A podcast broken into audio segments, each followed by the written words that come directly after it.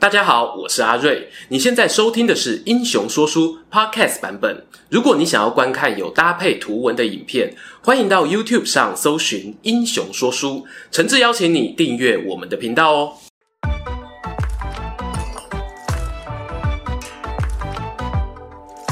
Hello，英雄说书的观众朋友，你们好，我是说书人阿瑞，替大家带来精彩的英雄故事。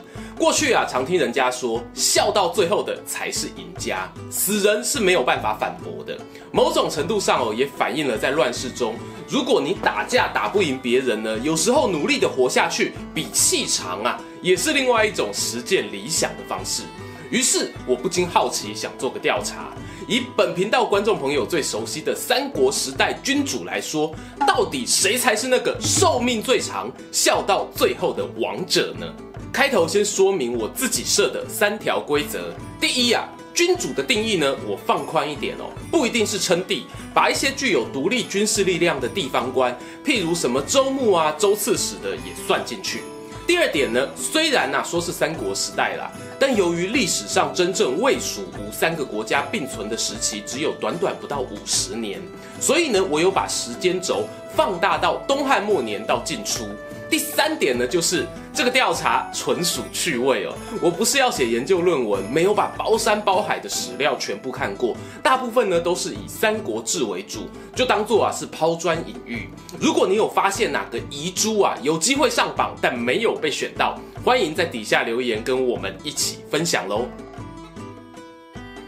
进入正式调查时间，我们先从简单的开始统计啊。魏、蜀、吴、豫三家，曹操、刘备、孙权的寿命各自有多长？先看曹操的部分哦，毕竟他是《三国志》第一男主角嘛。陈寿在《魏书》开头的武帝纪呢，帮你算好了，曹操是在建安二十五年，也就是公元二二零年过世，享寿六十六岁。刘备的死亡记录呢，收录在《先主传》里头。他是张武三年，公元二二三年，因病重不治，在永安白帝城过世，享寿啊六十三岁。根据刘备的遗诏表示呢，他一开始哦只是拉肚子，后来并发各种症状，身体日渐衰弱，才知道哦大限将至，幸好还来得及安排后事。看过了曹操、刘备，接下来呢就是最常被网友嘲笑的吴大帝孙权了。严格说起来呢，孙权呐、啊、是比前面两个人年轻一个世代的晚辈。他老爸孙坚、老哥孙策和曹操、刘备才是在同个时代奋斗的人。然而呢，孙爸爸和孙大哥啊都不到三四十岁就过世了，这里呢就不纳入评比。孙权的卒年呢，可以从《吴主传》里面找到记录，他是太元二年，公元二五二年夏天过世的，享寿七十一岁。说到这啊，我想大部分三国迷应该对于孙权的晚年都很有印象，各种勾心斗角、派系斗争，临死前呢还要忙着分封爵位给儿子们，替自己过去的决策哦擦屁股。这样讲起来呢，好像活得久，反而更是要兢兢业业啊，不然一世英名就毁于一旦了。唉。欢乐的时光啊，总是过得特别快。如果每个人物的资料都像前面三位一样好整理，该有多赞啊！加码时间到了，我知道大家一定很好奇，有没有其他冷门的君主在寿命这个项目啊，有机会挑战孙权七十一岁的大地障碍呢？我特别挑了几个分数很接近的候选人，跟各位分享。掌声欢迎一号挑战者，就是我们刘备的继承人，号称最难扶起来的男子——蜀汉后主刘阿斗。要知道啊，大家讲到阿斗刘禅呢，总会记得他投降曹魏、乐不思蜀的形象，感觉哦，就像家族企业被大公司并购的富二代，应该是过得很爽哦，安养天年。我也是这么想的。让我们来看看他的寿命吧。阿斗的死亡年份呢，记载于《三国志后主传》里头，是西晋太史七年，公元二七一年过世的。但那时候他几岁呢？我们往前面一点翻，可以找到阿斗是在公元二二三年，刘备过世后即位，当年呢十七岁，因此推测出他是公元二零七年出生。这样一来呢，阿斗过世的时候应该是六十五岁。这让我蛮意外的哦，没有想到距离吴大帝的七十一岁还有一段距离啊。没关系，我们紧接着来看二号挑战者，同样也是汉室宗亲刘家子弟，荆州牧刘表。会想要调查他的主要原因就是哦，刘表成名也算早，还有经历过党锢之祸，最后呢因病过世，感觉啊有机会打破孙权的寿命记录。翻开《三国志·刘表传》，里面写到啊，建安十三年（公元二零八年），曹操计划攻打荆州时呢，刘表因为毒疮发作而过世，但没有写他的死亡年龄。陈寿啊，你为什么不顺便算一下呢？幸好这个时代呢有数位电子书资料库的存在，我从里面呢捞到一篇文章，标题叫做《刘正南碑》。刘表呢曾经官拜镇南将军，这篇碑文啊是在他过世后用来纪念的，收录于大清四库全书版本的《蔡中郎集》。蔡中郎呢则是传说中东汉大美女蔡琰的老爸蔡邕。这一份资料感觉可以哦，我们继续看下去。碑文里面写到呢，刘表的卒年和《三国志》一样，是建安十三年，享寿六十有七，终究啊没有超过孙权的七十一岁。漂亮，可以结案看下一个了。哎，等等等等，好像哪里怪怪的。《后汉书》里写过，董卓过世后不久，蔡邕就遭到王允陷害，死于监狱中。公元二零八年。那时候蔡先生不是早就死了吗？怎么有办法起死回生帮刘表写纪念碑啊？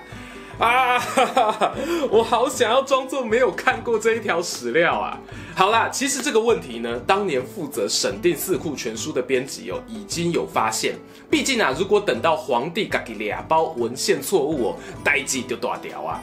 最终呢，编辑仍然收了这篇文章，只是呢，把他的怀疑写在正文之前。造成这个奇特状况呢，有几种可能啊。第一呢，蔡邕没死；第二呢，整篇文章啊都是假的；第三呢，蔡邕先写好草稿，由后人呢润笔完稿。我个人啊认为前两个选项可能性比较低啦，我倾向是第三种可能。碑文前半段关于刘表的生平故事呢，完全是蔡邕可以先写的。就跟现代很多新闻媒体会提早准备许多年长名人的纪念专题一样，而负责在蔡邕死后帮忙代笔的人呢，我猜很有可能是建安七子之一，撰写过史书《英雄记》的名家王粲。王粲啊，在年轻时呢，曾经拜访过蔡邕，才华备受肯定哦，还留下成语“道喜迎之”的典故。后来呢，也短暂投靠过刘表。基于以上关联呢，我做出这个推测。其实哈、哦，原本今天主题呢，只是想轻松闲聊啦，没有想到也会进入历史侦探模式。狼 K 啊，这就是 Google 系 YouTuber 的日常啊。好啊，废话不多说，我们赶快进入第三位挑战者——汉中五斗米教的教主张鲁。大家啊，对于他的印象通常比较薄弱。我会选他的原因是呢，张鲁在汉中的民意支持度颇高，连曹操收服汉中之后都要敬他三分，拜为镇南将军。孩子呢也有继承爵位，算是有得到善终的人物。然而，关于张鲁的死亡年份哦，就比较麻烦了，因为啊，至少有两种版本。一个呢是收藏在道家典籍《游龙传》中，提到他是曹魏正始六年（公元二四五年）过世；另一个版本呢、啊，同样也是出自道家典籍《真誥》，但故事呢就有点超乎常识能理解的范围了。书中提到哦，张鲁呢在建安二十一年，也就是公元二一六年过世。埋葬在邺城东边，但是啊，到了公元二五九年的时候，他的棺木被大水冲开，张鲁呢，嘣的一声从里面跳了出来，面容哦和生前没有两样。接着呢，他举起浮尘盖住脸，哈哈大笑之后，嘣一声倒在床上又死了，还重新哦举办了一次葬礼。哎，阿 Sir 可以让人这样死了又活，活了又死吗？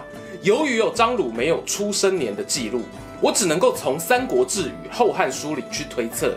他在公元一八九到一九一年左右被刘焉呢派为都尉司马，哎，刚好不久前我们才拍过刘璋的影片，欢迎大家哦复习一下。但要几岁的人可以担任都尉司马？坦白讲啦，你问我哦，我嘛是跋杯啦。如果是东吴人，搞不好十几岁就有机会担任；老一点呢，应该二十五岁也有可能。为了避免大家昏头哦，我就直接讲结论。假设张鲁公元一九零年是二十岁，然后对比前面两种死亡版本的上下限哦，过世时间呢大约会落在七十五到八十九岁之间。终于啊，突破了我们孙权七十三岁的门槛，掌声鼓励鼓励！哎，但是哦，我知道这样子的挑战成功好像有一点胜之不武哦。因此，最后的压轴呢，我找来一个货真价实的长寿王，直接碾压以上众多英雄。没错，就是我们之前最受欢迎冷门君主影片里有登场的胶州王士燮。在《三国志》里面记载呢，世燮的老祖先呐、啊，在王莽之乱的时候来到交州避难，就此落地生根。而世燮呢，是东汉顺帝年间出生，后来呢，也担任交趾太守。他无视中原战乱的纷纷扰扰，经营交州，生根在地，直到公元二二六年啊，才以九十岁高龄过世啊。由于呢，汉代的交州有部分领域与今日的越南重叠，也有史家认为呢，士燮家族对于越南的汉化影响扮演重要的推手角色。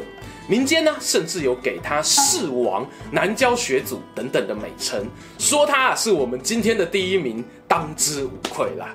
OK，不知道有多少观众朋友一开始就猜到今天长寿君主的冠军呢？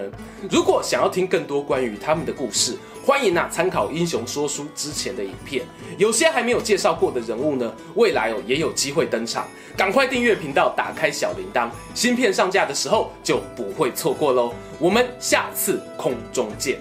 喜欢今天的故事吗？英雄说书需要你的支持，让好故事被更多人听到。动动手指订阅我们频道，打开小铃铛，选择接收全部消息，这对创作者的帮助非常非常大。如果你还想要给我们更多鼓励，也可以扫描加入会员 QR code，用每个月一杯咖啡的钱赞助我们的内容创作。这里是英雄说书，我们下次再见，拜拜。